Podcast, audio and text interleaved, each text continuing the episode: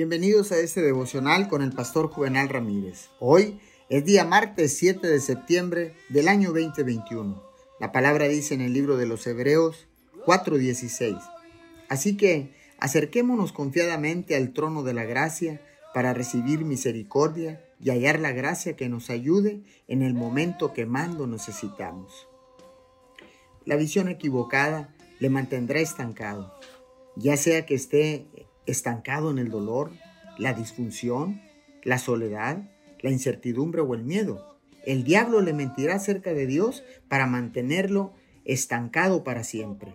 Una de las más grandes mentiras que nos dice el diablo es que Dios está enojado con nosotros. ¿Sabe qué? Si caemos en la mentira, puede impedirnos tener una verdadera relación con Dios. La palabra nos dice que Él nos ama incondicionalmente también dice que podemos venir ante Dios con confianza y sin miedo.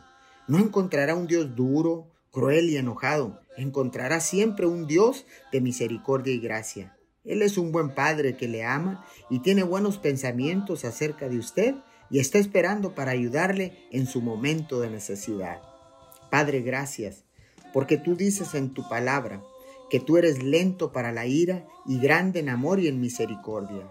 Tu amor por nosotros es abundante, interminable e invariable. Te damos gracias en el nombre de Jesús. Amén y amén.